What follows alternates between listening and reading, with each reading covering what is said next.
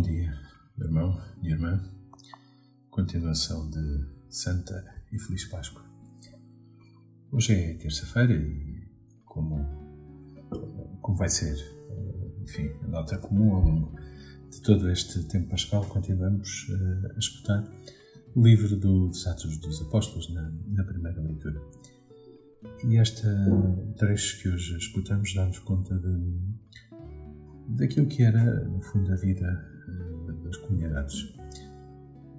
Gostava de chamar a atenção, digamos assim, para um ponto prévio, que é a história dos Atos dos Apóstolos é contada por São Lucas, não é? o seu autor, e, e, e, reflete, no fundo, aquilo que a, a, comunidade vivia em cada momento. E, portanto, eh, São Lucas tem uma visão muito positiva eh, da, daquilo que era, daquilo que foi a vida da comunidade primitiva.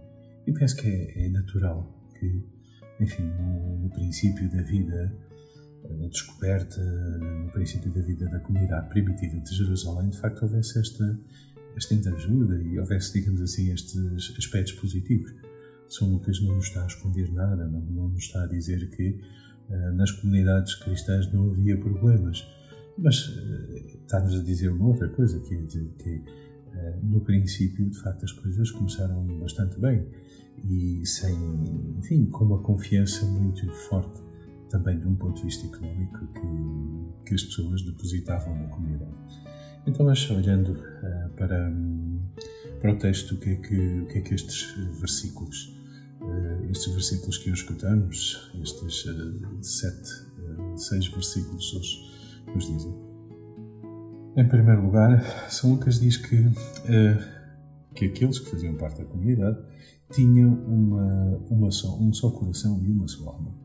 Ou seja, que havia, de certa maneira, um, um sentido comum em que cada, cada elemento da, da, comunidade, cada membro da comunidade cristã primitiva de Jerusalém uh, vivia assim, digamos, com uma sintonia de coração.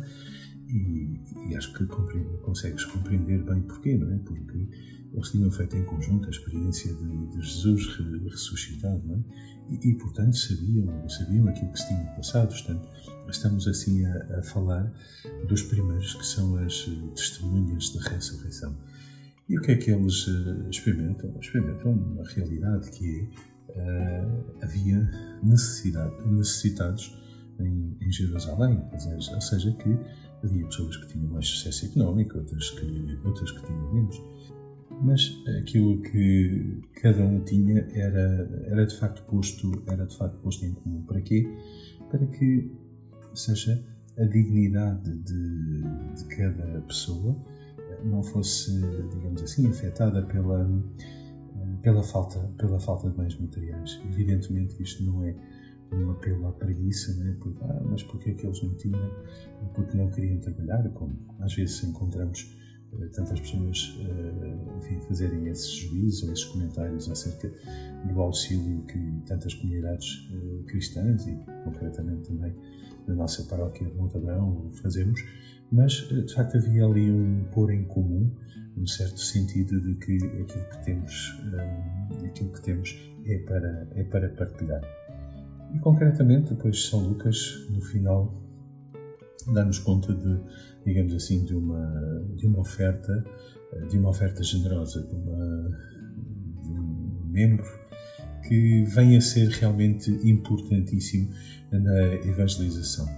Então, nestes versículos são, são Lucas que termina por dizer que, um, que havia um, um dos um levita, José, uh, que tinha o apelido de Barnabé, que era natural de, que era natural de Chipre, que possuía um campo e, e vendeu e, enfim, partilhou, uh, depositou o dinheiro, esta expressão que São Lucas uh, usa, aos pés dos apóstolos para eles, para eles utilizarem. É interessante vermos como, certamente, Barnabé, que vem a ser realmente um grande companheiro, mais tarde um grande companheiro de São Paulo na evangelização e concretamente na evangelização de Chipre, como certamente tocado por, uh, pela experiência da ressurreição, quis uh, deixar, uh, quis deixar enfim, os bens que tinham os apóstolos para aí servirem, a servirem a evangelização, a servirem a missão da Igreja que ali estava a começar. Ou seja, que os bens não têm um fim em si mesmo, mas para servirem à evangelização. Depois, no Evangelho de hoje, continuamos mais uns versículos uh, do, que começámos a escutar ontem, da conversa que Jesus tem com Nicodemos. E Jesus uh, conversa uh, abertamente com, com Nicodemos. Porquê? Certamente porque percebe neste homem uma inquietação, uma inquietação enorme. É? Este homem que era um conhecedor profundo da lei, pertencia à classe, classe dirigente, ao, ao, era membro do, do Sinédrio, eh, de, ou seja, do tribunal, do tribunal religioso, e, e, portanto, naturalmente, conhecia profundamente a lei. Mas este homem percebe que Jesus tem alguma coisa de diferente. E, de certa maneira, Jesus, eh, com toda a caridade, eh, desconstrói aquilo que para Nicodemos eram as certezas, no fundo era isto, não é? O que é que a ressurreição faz? Ou, ou melhor, o que é que é, uh, o que é, que é nascer de novo? É? E Jesus usa a imagem do vento que sopra onde quer, uh, usa estas, estas imagens para, para, para que se perceba isto mesmo, quer dizer, ressurreição de Jesus, e por isso lemos nesta, neste tempo pascal, a ressurreição de Jesus é de facto este nascer de novo. E acho que como Jesus deixou a Nicodemos esta interpelação, acho que nos deixa também a nós. Como é que, como é que tu achas que hoje Jesus te diz isto mesmo a ti? É preciso nascer de novo.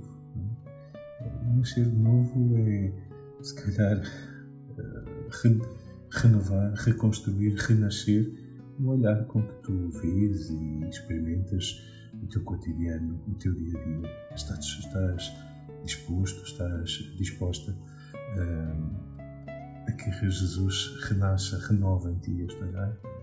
Um dia, boa missão, boa Páscoa.